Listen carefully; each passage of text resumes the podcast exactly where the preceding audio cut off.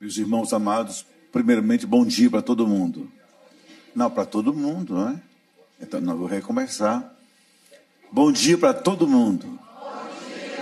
Ainda que muitos não responderam, mas faz de conta que não ouviram. Eu sempre começo com bom dia, boa tarde, porque é uma questão de educação, questão de finesse, questão de cortesia. Como eu acho bom quando alguém diz assim, bom dia, senhor, boa noite, boa tarde. Então, sempre assim. Agora, igreja, sempre também saúdo depois com o que é de mais lindo em nosso vocabulário evangélico. Que a graça e a paz do Senhor esteja sobre todos nós. Amém. Essa salvação que nos edifica, nos abençoa. Antes de mais nada, eu quero só externar a minha alegria de estar aqui com vocês. Nesse templo, pela primeira vez, outras vezes é, no MEIA, em outros eventos da igreja e outras vezes com o pastor Paulo, é, pela vida que ele tem, muito honrada, é muito frutífera, que abençoa muitos em todo o Brasil.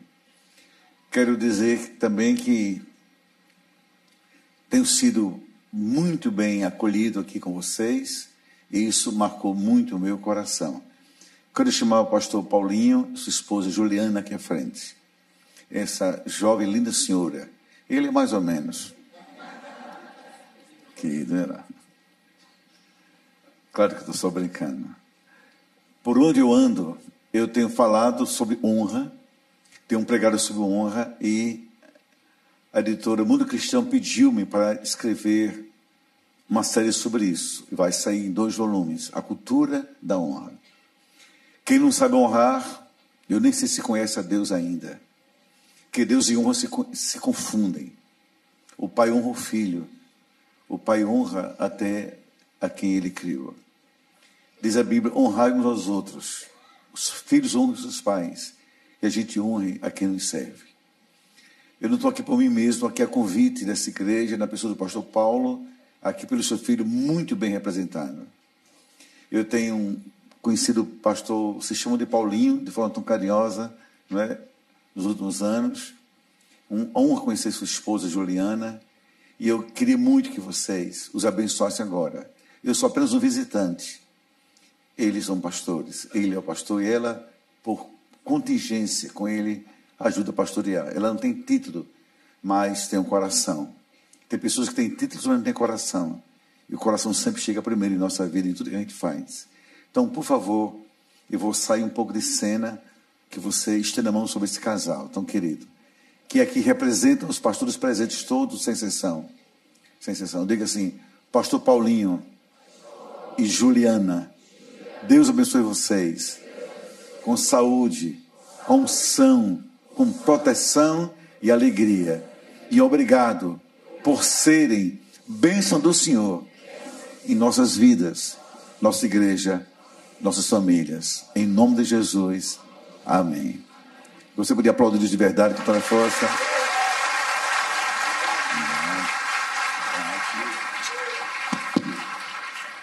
Está chorando, Juliana? Que isso? Chega. Deus abençoe muito, queridos, queridos.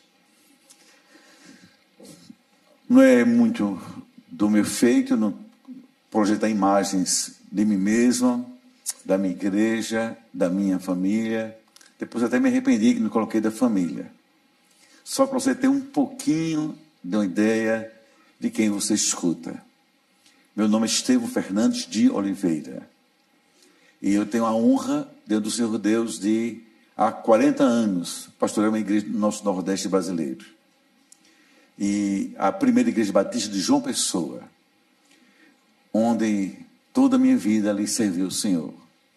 Nesse percurso do ministério, Deus me abriu muitas portas, me levou para todo mundo, me dá muitas honrarias, entre elas estar aqui com vocês, conhecer vossos pastores e o pastor Paulo em particular já há algum tempo. Fala para famílias pelo Brasil. Esse, na verdade, é o meu ministério.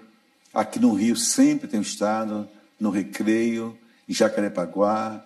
Também tenho estado com o pastor Silas, tenho estado é, lá em Campo Grande, e, enfim, tantos outros lugares desse, dessa cidade, desse também lindo estado. E, a prova de Deus, Deus está aqui com vocês. Vou só dizer uma coisa, nada mais do que eu faço de como eu penso, para poder dar sentido a duas coisas: a minha mensagem e a minha linguagem. Eu sou um pastor terapeuta. Toda a minha vida foi uma vida terapêutica. Foi de consultório e depois, como a igreja cresceu muito, eu tive que deixar o consultório. Mas o meu coração, a minha mente, a minha linguagem, meu raciocínio, tudo tem a ver com uma mente terapêutica. Digo isso só para você entender algo que eu vou dizer na sequência da mensagem e nada mais.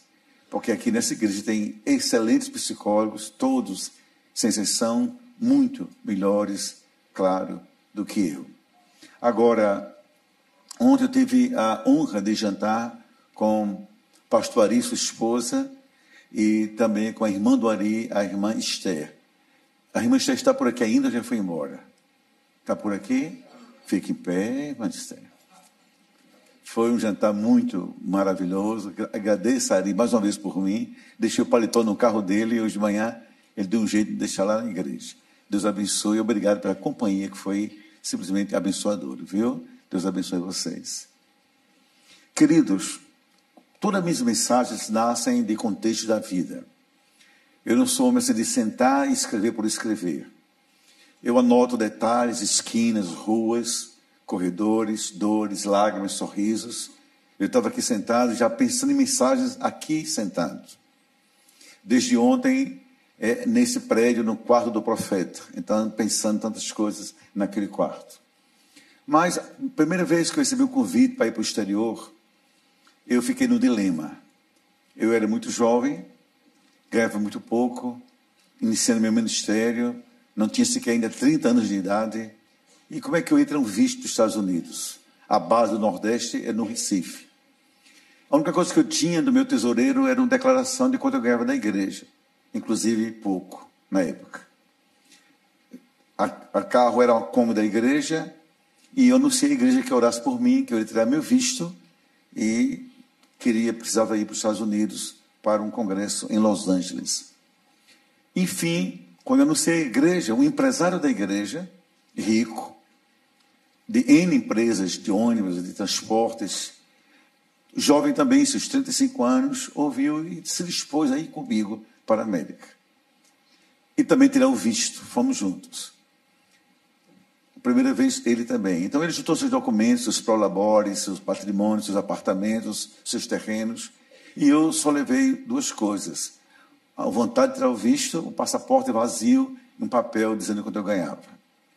Ao chegar no consulado, entregamos nós dois, e à tarde fomos buscar os vistos. Naquele tempo era mais fácil. E eu me lembro que voltando à tarde no consulado, a consuleza depois tornou-se minha amiga, que a igreja fez parceria com eventos nos Estados Unidos. Ela disse assim: Não me conhecia até então. Senhor Estevão Fernandes, sou eu. Cheguei no balcão e disse: Parabéns, o senhor ganhou seu visto. Eu fiquei tão feliz. Só com papel. Senhor Fulano, não vou dizer o nome da pessoa. Pois não sou eu.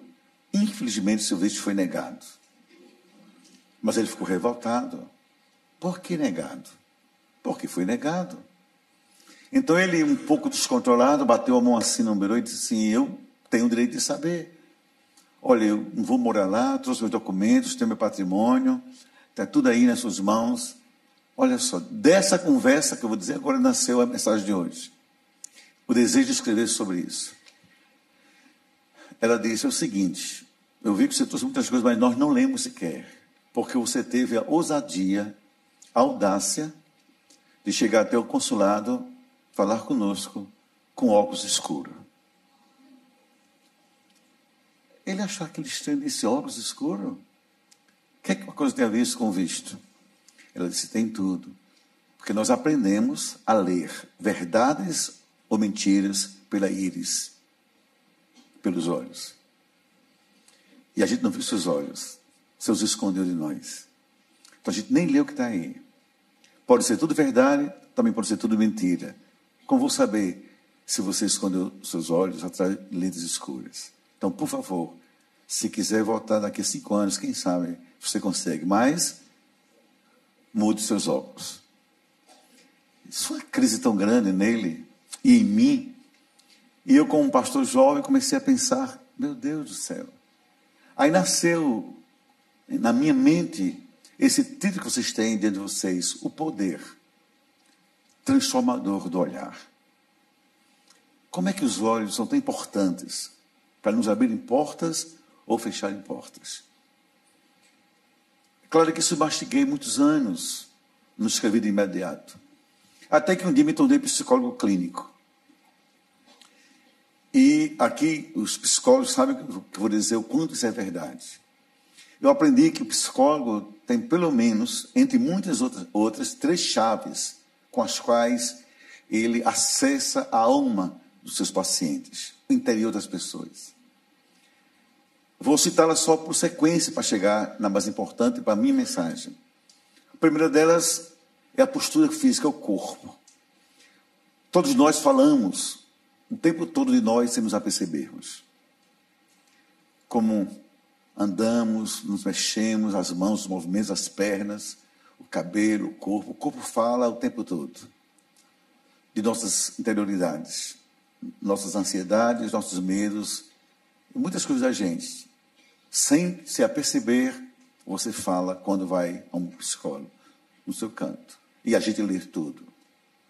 A segunda chave importante são as palavras, e a mais importante, que quando você fala, você diz que você é. Toda fala é reveladora.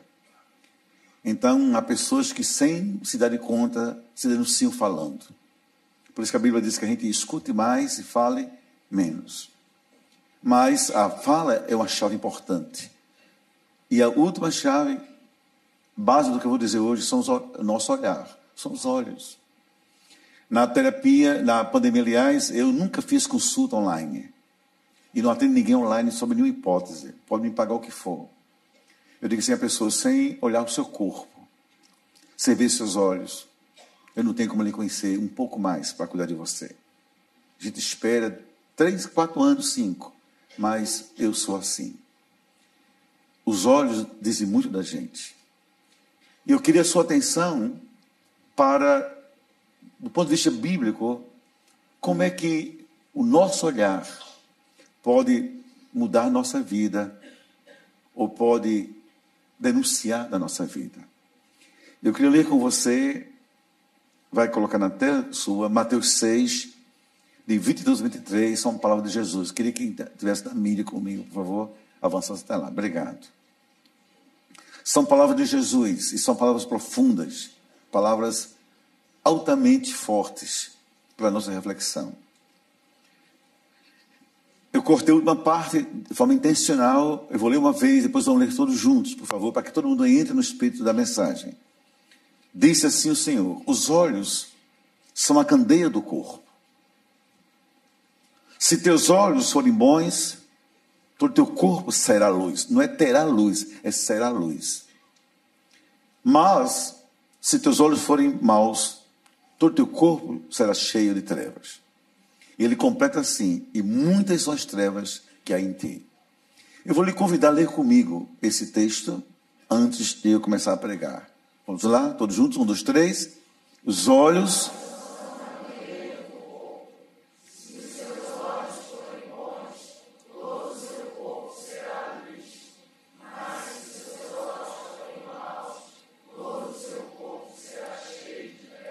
Quem sabe hoje, Jesus diria assim: aprenda a olhar de maneira correta a vida. Olhe para si mesmo, si mesmo de forma certa, olhe para os outros, olhe para o mundo, olhe para Deus. Que se você souber ter um olhar correto, você planta sementes e se está dizendo, vai dar certo a minha vida. Se você não souber olhar de forma correta, nem insista muito. Você vai mergulhar em trevas vai ter uma vida sombria, não vai dar certo. Que os olhos são a lâmpada do corpo. E eu queria pensar com você sobre os cinco olhares que agradam a Deus. Pode, quem está no comando, me acompanhar, por favor. Eu não sei quem está, não sei para onde eu olho, só seguir isso é a minha sequência. Por isso, ser muitos, eu coloquei cinco para ser didático, para ser assim, bem, bem edificador. É sempre que eu faço quando visito alguma igreja, deixar mensagem para edificação, porque no mais vocês têm muito aqui que doutrine, que ensine e quem é muito bom naquele que faz. Que olhares nossos agradam a Deus ou desagradam a Deus pela ausência deles? Porque a gente acerta fazendo e também a gente peca não fazendo. Primeiro olhar que agrada a Deus é isso aí na tela, olhar para trás com gratidão.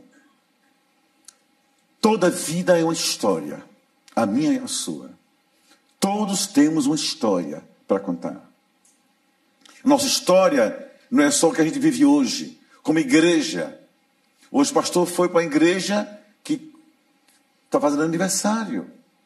Vocês receberam a Bíblia de 50 anos de história. Mas a história no seu casamento, a história na sua experiência de fé, Agora, quando eu falo, marido sabe, também esposa sabem, uma história atrás do hoje. Para chegar onde chegamos, para acertar como acertamos, ou quem sabe, para pensar os desacertos. Há pessoas na vida machucadas, entristecidas, inseguras, ressentidas, magoadas, perdidas pela sua história. Mas também há pessoas felizes, seguras, alegres, confortáveis e pela história que carregam atrás de si. Mas uma coisa é certa, é certa, a ingratidão é um ingrediente que denuncia nosso olhar errado para Deus, para os outros que Deus colocou em nossa vida. Então, se você quer agradar a Deus, não é só cantar, olha, cantar é muito bom, sou pastor há 40 anos. Não é só contribuir, é bom para você e para a igreja. Mas a vida com Deus tem outras implicações, outras profundidades, outras nuances, sobretudo outras reflexões. Olhar para trás com gratidão. Pessoas ingratas negam o Deus que afirmam conhecer. E negam fortemente. me lembro que um dia aqui em Campinas, São Paulo perto de vocês, num congresso com quase mil casais da igreja do Nazareno, do meu amigo pastor Aguiar Valvassoura. Nós estávamos num grande hotel.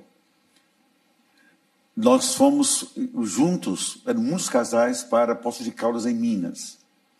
E diante de uma multidão de casais, houve uma separação, um momento, em que eu fiquei com os homens e o pastor Hernandes Dias com as mulheres. Depois nós juntamos nas preleções seguintes.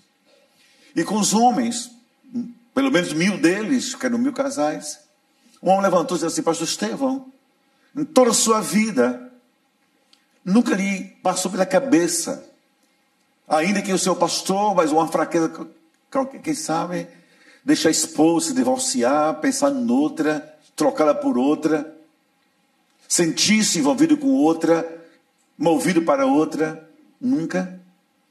Era um, claro que isso é tipo da fala de um homem cheio de medos, de culpa e de denúncias sem se dar conta disso. Aí eu contei uma história do meu ministério, sempre do meu ministério. Eu trabalho muito com famílias, com casais. Intensamente. Então eu me lembro que depois do evento na nossa igreja, com homens, onde eu falei sobre a vida, o casamento, a família, os valores, e eu os convidei para bem perto da confrontação. Muitos não são crentes, eu faço muitos encontros com homens não crentes. E um deles, que eu não sabia, vivia há quatro anos com uma amante que não era sua esposa. Ele abandonou a esposa e envolveu-se com essa amante. De tal maneira que disse assim para essa mulher: Você agora, eu descobri a mulher da minha vida. Ele tivera 32 anos casado com a sua esposa, com, eles, com ela, quatro filhos. Uma história. Quatro partos quatro períodos de amamentação, de negação de si mesma, até que os filhos crescessem. Quando casou, ele era estudante de direito. Ela ajudou a formar-se em direito. Agora era uma pessoa um grande advogado com um grande escritório. E com clientes no mundo, os secretários envolveu-se com uma mulher bem mais nova do que ele e do que ela. Encantou-se, envolveu-se e disse sim: achei a mulher da minha vida. E na pregação, ou no estudo da ministração, o Espírito Santo tocou no coração dele. Eu não sei como, mas tocou. Ele disse assim mesmo: Eu preciso olhar para mim e ter vergonha de mim. E quando chegar ao altar disso, rendeu-se a Cristo, vou procurar minha esposa, vou pedir perdão, mas antes vou dizer a essa mulher: por favor, temos que romper nossa relação agora. Porque você é recém-chegada, mas alguém que me ajudou a ser um homem de verdade na vida. Eu falei sobre gratidão, histórias de vida e de afetos. Ele fez isso, rompeu com ela, deu para a esposa, ela, de maneira assim muito milagrosa, em parte perdoou, porque em parte estava ferida, o solo do coração cheio de mágoas, ressentida. Mas pelo menos alegrou-se, em parte, com, com ele ter rompido com a amante. Essa amante me procurou, quase me mata.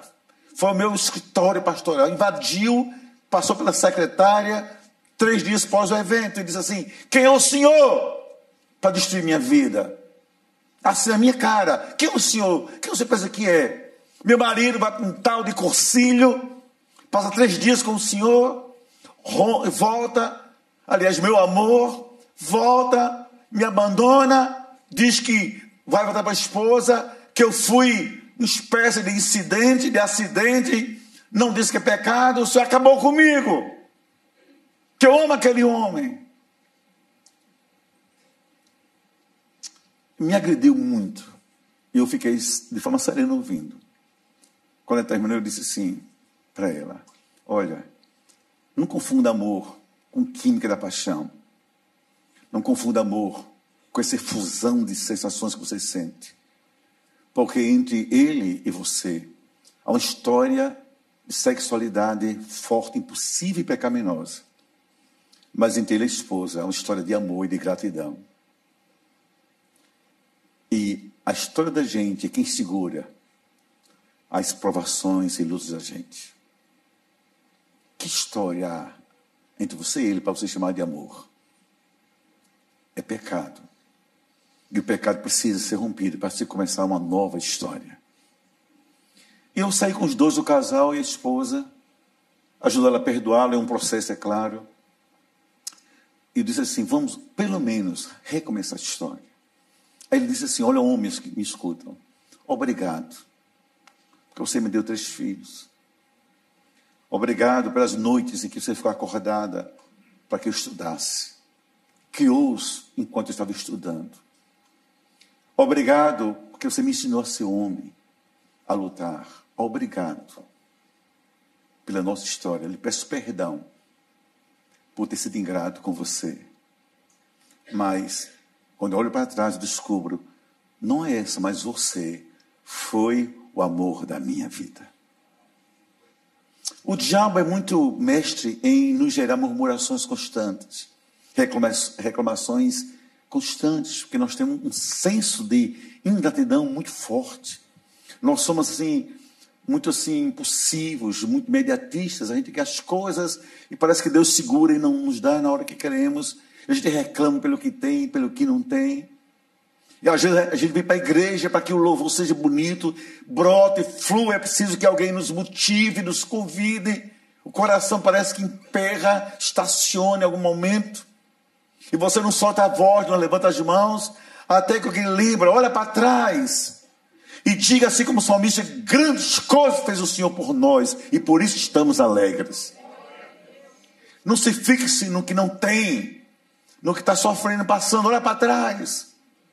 Há um Deus que lhe curou, que lhe abençoou, que lhe salvou, que lhe resgatou, que lhe abraçou e lhe abraça ainda hoje, que lhe ama, que lhe cuida. Diga, Senhor, tu és tudo em minha vida. E quando você olha para trás com gratidão, você tem um olhar libertador da vida. Esse olhar agrada a Deus.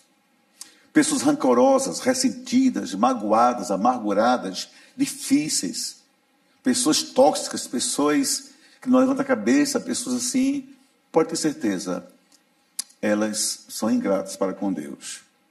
Elas perdem muito em ser assim. Deus gosta de gratidão. Deus ama a gratidão dos que olham para trás e dizem: Obrigado, Senhor, por tudo. Em tudo dai graças. Em tudo. Até pelas lutas difíceis da vida.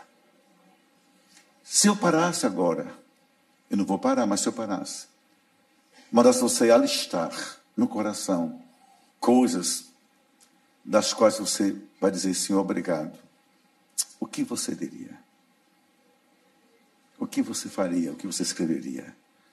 Mas eu lhe convido a dizer comigo como Davi: grandes coisas tem feito o Senhor por nós. Quer ter feito. O meu passado é cheio de gratidão a Deus. E por isso estamos alegres. Vamos dizer todos juntos? Grandes coisas.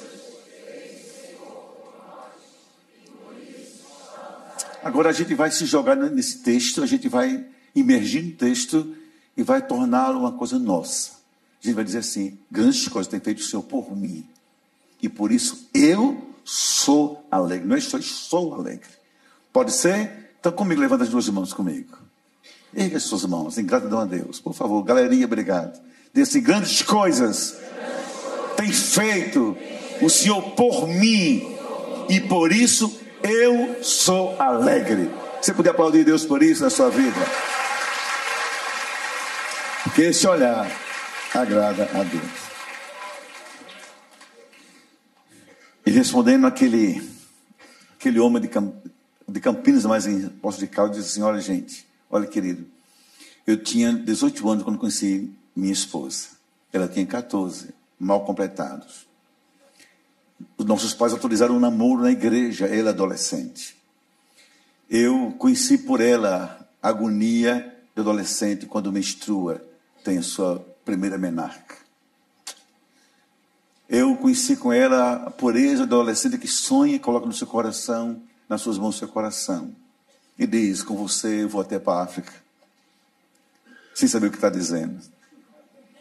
Conheço um adolescente de classe média alta, que tinha carro, tinha vida, tinha babá, tinha motorista quando me conheceu. Eu fui para o seminário batista, deixou tudo para morar comigo. Eu conheço uma menina, desse, esse rapaz de dentro de mil homens, que quando eu comecei a ser pastor, eu tinha 23 anos de idade e ela não tem sequer 18 ainda. E ela decidiu ficar do meu lado. Nunca pensou em ser mulher de pastor, de sofrer dores de pastor, nem dores de igrejas. Nunca pensou. Só queria ser feliz. Chorou comigo. Me deu dois filhos, eu tenho três netos. Que me fez homem e chorou comigo madrugadas e sorriu comigo viagens a fim pelo mundo. Eu disse assim: como acabaria outra no meu coração se essa foi tão forte na minha vida. E sou grato a Deus pela história dela na minha vida. Quanto mais grato você é por a vida de alguém, mais forte essa pessoa é dentro do seu coração. E às vezes não cabe outra, nem cabe outro. Pela força da gratidão do que ela ali significa. Olha para essa igreja. Quanta gente aqui eu não conheço, talvez nunca vá conhecer, que aqui se converteu, aqui conheceu Jesus, aqui foi liberto, que aqui os filhos foram consagrados a Deus, que hoje servem ao Senhor. Olha os pais das crianças aqui dizendo tão puras, mensagem para pastores. Talvez não soubesse que estavam lendo, mas estavam lendo com a alma pura de coração de criança. Você está aí. Quantos pais hoje querem filhos na igreja? Não tem mais. Quantas mulheres querem maridos na igreja? Eles são hoje embriagados, mundanos, nesse Rio de Janeiro afora. Quantos homens querem esposa crente? Ela decidiu se casar com o mundo. Por isso, ter uma igreja que nos acolha, ter pastores que nos ajudam a uma história de libertação. Por isso, ama essa igreja, por essa história, que isso não tem preço nenhum na sua vida. E olhar para trás com gratidão. O segundo olhar que agrada a Deus, vão ser apenas cinco, é esse: olhar para os lados com amor. Vida é lateralidade. Vida é esse desafio em que eu não me vejo só, porque eu nunca estou só, e não serei só jamais. Seria uma doença eu imaginar me viver sozinho. Eu olhar aos lados e perceber que não estou só no mundo. Eu tenho esposa, eu tenho marido, eu tenho filhos, eu tenho filhas, eu tenho netos, eu tenho amigos, eu tenho irmãos. Eu tenho quem me ajude e quem quer a minha ajuda. Tem pessoas que vêm para a igreja, se sentam nesses bancos, ficam lá atrás, não olham para ninguém, não falam para ninguém. Tem uma obstinação de serem diferentemente, porque tem uma patologia na sua própria alma. Lá dentro tem um espírito assim estranho. São incapazes de viver generosidade, amor, compaixão, abraço, afago. Posso dizer assim: olha, fique em pé todo mundo, fala com quem está ao seu lado. Tem gente que não fala, cruza os braços, finge que não vê. Mas escuta, não existe cristianismo sem lateralidade. Há uma voz que ecoa desde os tempos antigos, que vem até hoje no Rio de Janeiro, passa pelo Brasil, todo canto, diz assim: Onde está teu irmão, Caim? Estevão, onde está teu irmão? Você prega Estevão, você viaja Estevão, mas onde estão seus irmãos? Seu que irmãos? Sua esposa, seus filhos, seu vizinho, porteiro do seu prédio, na sua igreja, suas ovelhas, seus diáconos, seus líderes, mas também os mendigos da sua rua, os pedintes no seu caminho, os carentes da sua vida, onde estão? Você finge que não vê. E não existe cristianismo para pessoas egoístas, egocentradas, das doenças piores do ser humano contemporâneo, chama-se a insensibilidade. Você é capaz de dormir friamente perto de um esposo que chora e talvez você causou a lágrima. Você é capaz de dormir friamente perto de um homem que chora, talvez você seja a dor desse marido. Você diz: Eu vou para a igreja, vocês que se virem. E às vezes a gente está na igreja, se faz um apelo para missões, para ajuda, e a gente finge que não ouviu, que são vacinados contra esse olhar da lateralidade. Das coisas mais difíceis da vida minha como pastor de clínica é isso. É você ouvir pessoas da minha igreja. Ah, pastor Estevam, meu pai está lá na sua igreja. E nós temos vários cultos, temos uma igreja abençoada como a de vocês. Mas, pastor Estevam, não se engane. Ele está na igreja, fala com o Senhor, abraça as pessoas, mas em casa não fala comigo. Se tranca na sala, no quarto. Eu não sei o que é colo de pai. Há quando as mulheres dizem, pastor Estevam, se meu marido fosse saber dedicado como é na igreja. Ele não me escuta, não me vê.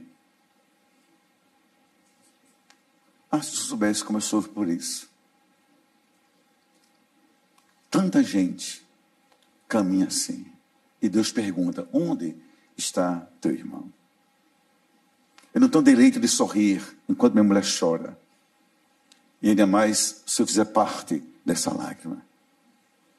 Eu não tenho direito de viver como se outro não existisse. Que Tiago diz assim: quem sabe fazer o bem não faz, comete pecado. E há muito pecado, às vezes, no coração da gente por essa omissão. Mas essa pergunta: onde está teu irmão? Isso nos ajuda a sermos mais humanos, mais fraternos, mais solidários, mais cheios de compaixão, mais quebrantados, menos nós mesmos e um pouquinho mais para o outro ou para os outros. Assim é a igreja. Quem está ao seu lado é mais que o morador da, da, da Tijuca, é mais que o membro da Maranata, é seu irmão em Cristo. É sua irmã em Cristo. Isso é família. Porque você nega olhar, porque nega o abraço, porque nega dar paz, porque nega sequer dar mão. Por que faz isso? Olhar para os lados com amor. Me faz lembrar que eu só estou aqui porque um dia Deus olhou para mim me descobriu no mundo. Disse: Eu vou ter compaixão dele. Vou salvá-lo. Ele vai ser um dos meus. Se não fosse a sua graça, onde eu estaria? Aliás, onde nós estaremos. E eu queria prosseguir de fazer um pedido de pai para filhos. Há três pecados, dentre tantos pecados, que eu quero que Deus me livre deles. De todos desses também. Primeiro, de ter uma alma insensível. Eu não quero ser assim. No Nordeste, a gente tem regiões chamadas semiáridas. É onde a água cai, mas não passa, não molha, porque debaixo de areia tem rocha e a rocha não é passada por pingos d'água.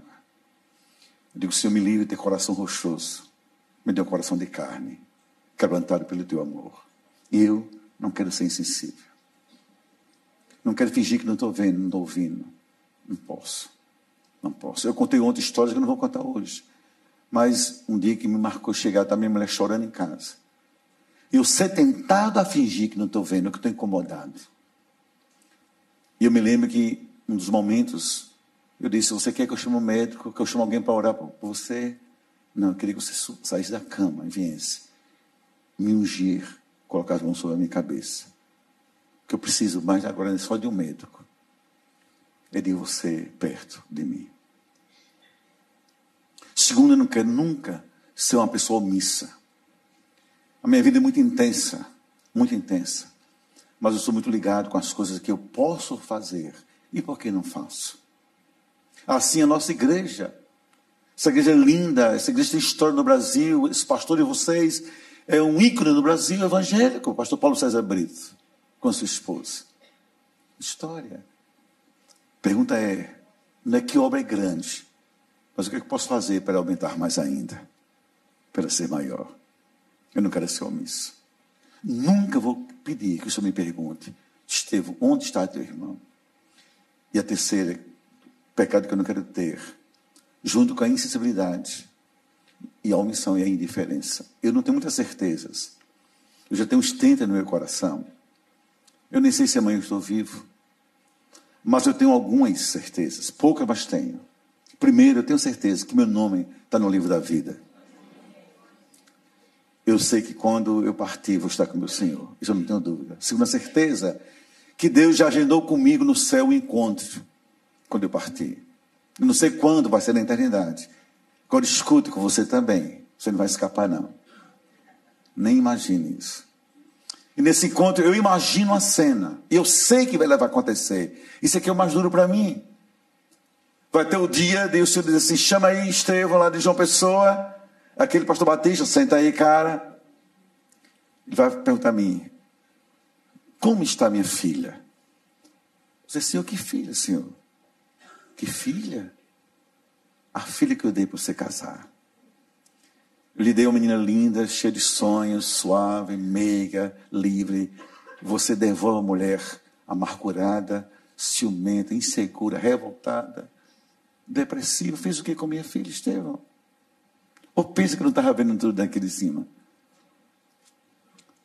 Como vai minha filha? Que eu coloquei para você tomar conta, me apresentá-la sem máculas, sem rugas. O que fez com minha filha?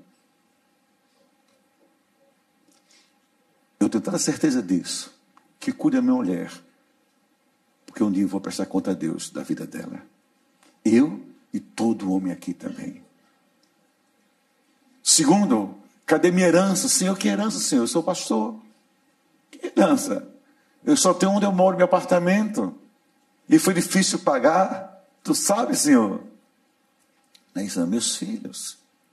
Lhe dei dois, eu não esqueci sua minha herança estão revoltados com a igreja, deixaram o meu evangelho por sua causa. Você colocou a eles um jugo que nunca colocaria, você os afugentou do meu rebanho. Estevão fez o que com a minha herança? Como é que você ousa fazer isso? E finalmente vai perguntar à sua minha igreja: cadê minha noiva de João Pessoa? Vocês não heresias? Oprimiu minha noiva, desfigurou minha noiva, Fez o que com minha noiva, Estevam? Por isso, eu não quero ser indiferente, nem omisso, nem sensível, que um dia eu e você vamos prestar conta a Deus da vida que Deus nos deu. Olhar para os olhos como eu quero fazer uma pergunta. Aqui é tudo marido. Vou fingir que estou no encontro de casais. Como vai sua esposa? Você sabe de verdade responder isso? Minha irmã querida, olha para mim. Como vai seu marido? e nossos pais, onde estão nossos filhos? Terceiro olhar que agrada a Deus, esse aí na sua terra, olhar para si com arrependimento, com reflexão. Como é fácil olhar para os outros, e até como é bom olhar para os outros, para fingir que não nos vemos através do olhar alheio. Se lembra aquela oração do publicano com o fariseu, do fariseu Eu não sou como os demais. Quando eu vejo um pastor, eu tenho muita reverência a pastor. Hoje tomei café com o pastor Paulo, sua esposa, a pastora Claudete, ali na mesa. Só nós três, com ele primeiramente. Depois ela chegou. Sabe o que ele fez? Ele fritou dois ovos para mim. Ele adora. Perguntou a mim, você quer ovos bem passados ou mal passados? disse, mais ou menos. Aí veio aquela papa vermelha, foi uma benção muito grande. Conversou comigo. Olhei para ele assim, sabe o que eu disse assim? Meu Deus, eu nunca fui assim. Eu não tenho na minha igreja um, um apartamento para profetas. Eu pago um hotel. Eu estou pertinho dele. Ele abriu o coração. Eu perguntei, por que eu não sou assim? Esse amor. Quem na vida passa 40 anos no emprego só? Parece que ele assumiu a igreja ontem. A paixão pela igreja. Saiu disse, eu não vou lhe ouvir, me perdoe, mas eu tenho um compromisso que eu tinha assumido antes. Vá, pastor. Vá. Todo mundo tem que aprender a olhar para si, para se enxergar tal como é. De verdade, honestamente, Senhor, me faça olhar para mim com óculos do teu espírito, com as lentes da tua verdade. Não é como eu me vejo, Senhor, é como tu me vês. Uma vez fui fazer uma, uma, um teste que um pastor me ensinou, foi difícil para mim, dificílimo. Eram só pastores, esposas, no encontro da CEPAL. Ele todo homem com H maiúsculo. Eu digo, então eu estou no meio desses. Tem que um dia chegar em casa ou sair do quarto, olhar para a esposa, dormindo deitadinha, sem saber que você está ali. Dar um passo atrás e perguntar-se: essa mulher feliz, por que casou comigo? Eu faço bem a ela. Não é perguntar ela, é perguntar a si mesmo. Também toda mulher dá um passo atrás e diz assim: esse homem é feliz que casou comigo. Eu faço bem a alma dele. Essa igreja é feliz porque eu pertenço a ela. Eu ajudo a crescer, a ser mais santa, mais forte, mais missionária, mais vigorosa.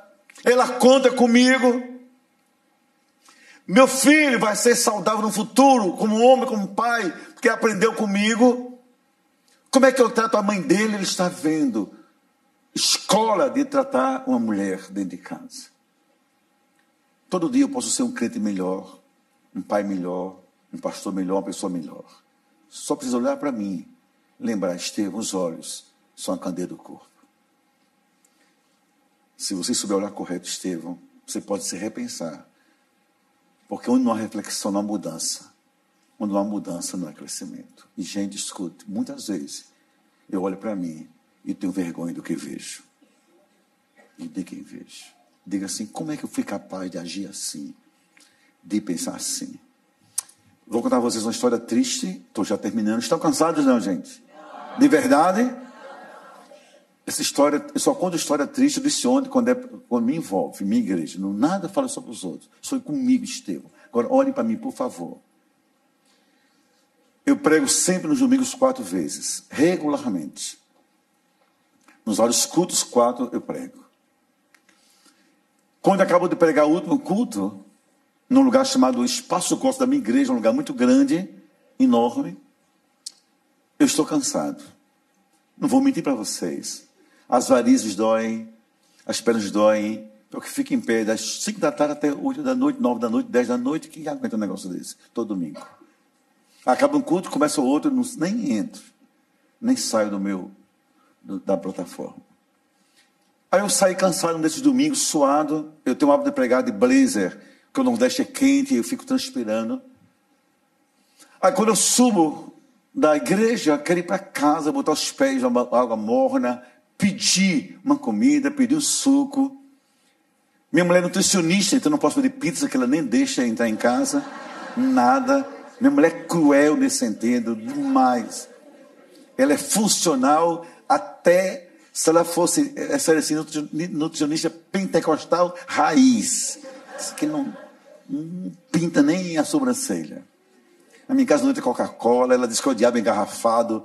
Não entra som, não entra nada. Tem que ser coisa feita na hora. Mas eu vou para casa fazer o que ela quer fazer. Quando eu escuto, quando eu vou subindo, vejo um corpo no chão. Escute isso. Entenda isso. Vejo um corpo no chão. Algumas pessoas chegando. Um, um acidente recém-acontecido. Eu pensei assim comigo: quem será? A minha mente racional disse assim: vá para casa. Você já pregou, você já fez sua parte. Deus já viu o que você fez. Finge que não vê. Você está cansado, Estevão, Deus viu tudo. Você pregou duas vezes à noite, rapaz. Vá para casa. E eu passei direto. Fui para casa mesmo. Quando eu dobrei no primeiro retorno, o Espírito Santo me pegou no carro. E eu creio nisso. Sabe que Elisa tenha vergonha na cara. Assim. Você acabou de falar do meu amor, da minha graça, minha salvação, viu um corpo e fingiu que não viu. Cadê esse amor? E se fosse uma filha sua, e se fosse sua esposa, se fosse o pior, alguém está no culto, você falando de mim, do meu amor, e a pessoa no chão. Eu não suportei essa confrontação do Espírito Santo.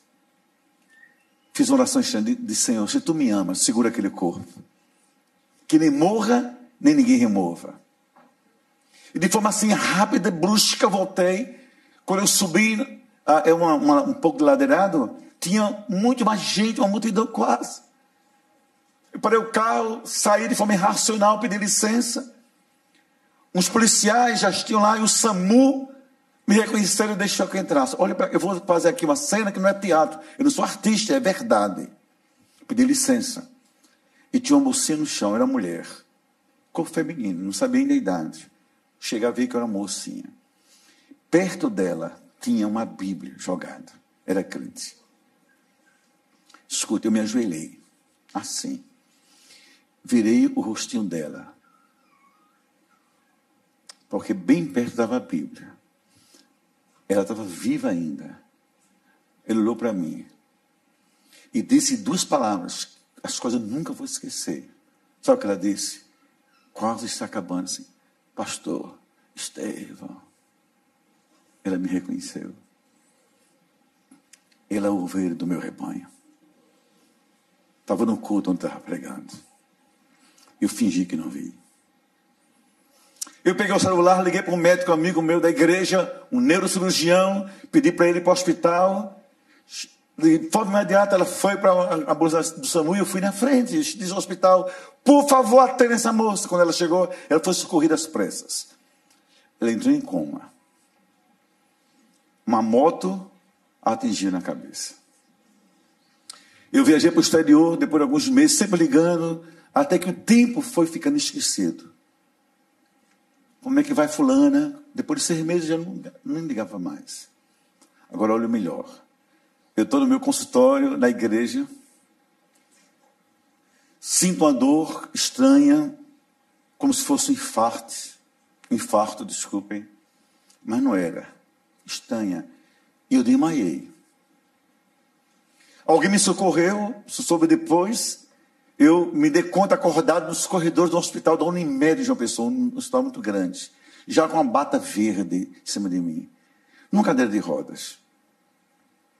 Ninguém olhava para mim. Deus fez de propósito isso. Uma pressa eu naquele corredor. Uma pressa no corredor. Uma pressa eu no corredor. Eu nem sabia falar de dores. No meio de tudo isso, chega um homem de jaleco, claro, um jaleco branco, anda, para, volta, me pega assim na cadeira, sai comigo às pressas, me joga no apartamento. Ele tinha poder para isso. Jogou no apartamento, chamou a enfermeira, botou soro, botou buscopan, botou um bocado de coisa, pegou o celular, foi cuidando para me deixar. Quando ele vai saindo, eu seguro ele pelo jaleco, pela borda. Disse, doutor, vem cá. Eu não sei quem você é. Por que faz isso por mim? Um homem corpulento, educado, mas altamente seco, disse assim: Realmente o senhor não me conhece, mas eu lhe conheço. Eu não sou evangélico. Eu nunca fui à sua igreja, não sou muito de igreja. Mas quando lhe vi, lembrei de uma coisa. Que foi, doutor? Eu sou o pai da menina que o senhor socorreu. Imagina um negócio desse. Isso foi péssimo para mim, porque eu socorri, por mim ela quase morria. Eu fui levado pelo Espírito Santo a socorrê-la.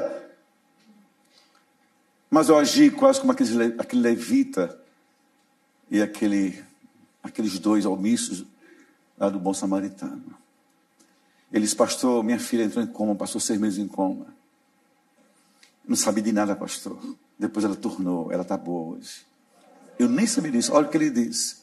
Quando ela ficou boa, pastor, ela me chamou para conversar. Ela disse, pai, quando o senhor puder, eu sei que o senhor não gosta de igreja, mas quando o senhor puder, ligue para o pastor Estevam, eu devo minha vida a ele. Ele me socorreu, me levou para o hospital. Disse, eu estava só esperando esse momento dele acontecer. Deus criou esse momento para minha mulher no hospital e ouvir do médico. Eu sou o pai daquela garota que o senhor socorreu. Ele não sabia, quase, que eu não iria socorrer. Eu fiz a Deus um voto no hospital.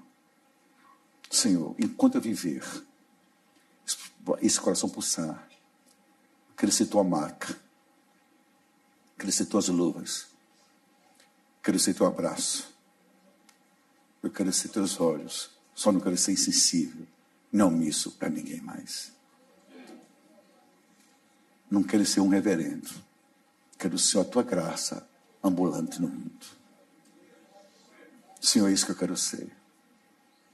Saí de casa quinta-feira, terça-feira, para de pastores em Poço de Caldas. Estou lá desde terça-feira à noite, muito frio. 300 pastores, onde eu fui ministrar sobre alma pastoral. Lá vim para cá atender o pastor Paulo César Brito. E volto amanhã. E sabe por que eu faço isso? Não é por nada. Não preciso de oferta, não preciso de dinheiro, sou bem resolvido, sou uma pessoa tranquila, sou homem de Deus. Mas eu disse a Deus: onde precisar de mim, eu vou dizer: vem aqui, conte comigo.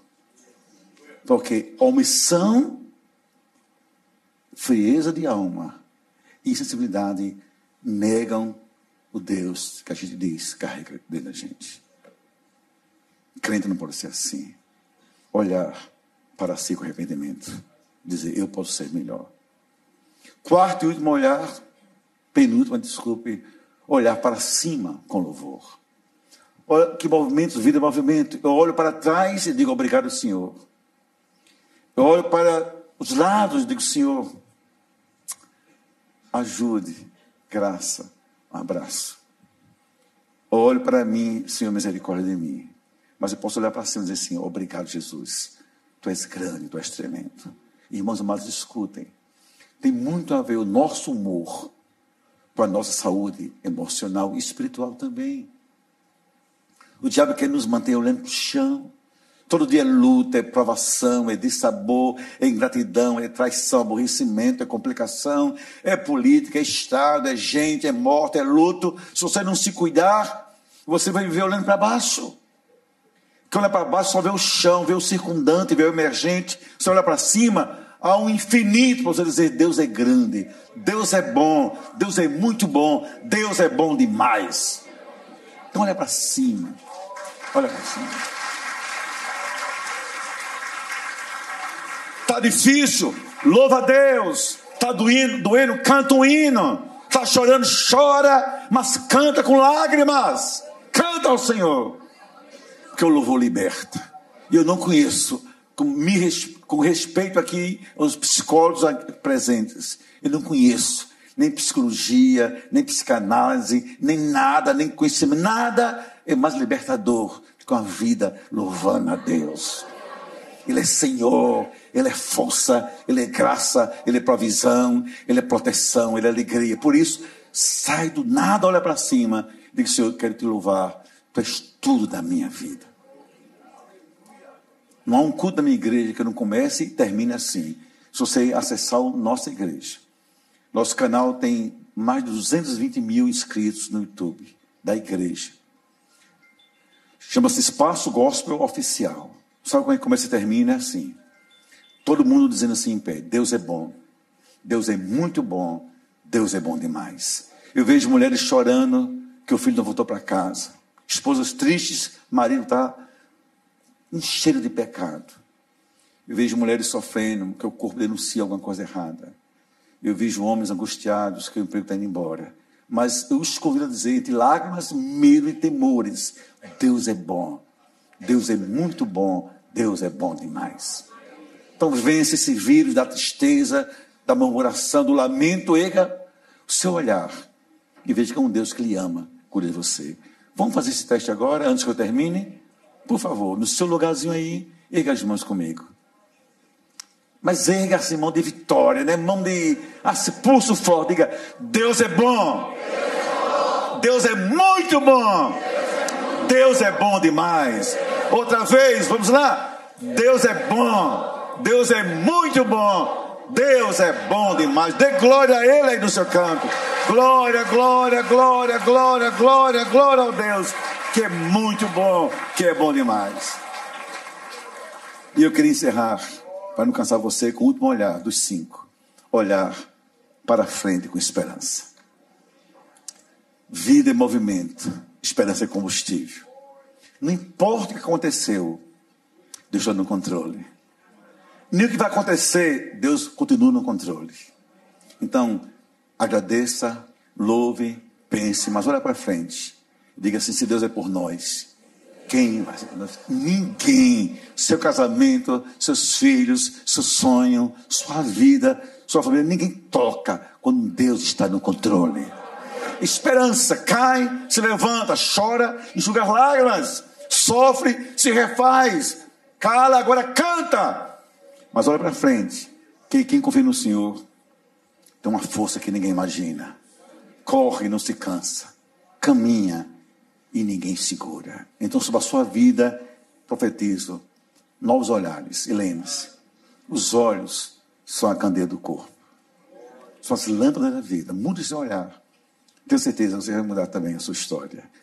Deus abençoe a todos, hoje e sempre. Amém.